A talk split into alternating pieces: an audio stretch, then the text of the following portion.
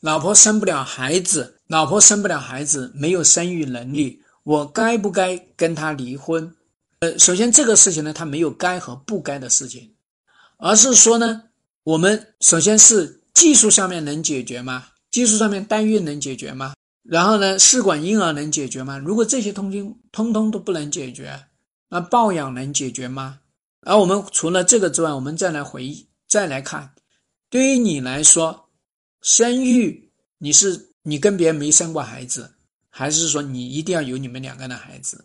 那如果生育对你来说是这么重要的一件事情，好，我们接着再来看，生育的目的是干嘛？生育的目的是基因的传，基因的传递是繁殖，对吧？也是权利财产的一个传递传承，那还是享受天伦之乐的一环，为人父母的一环。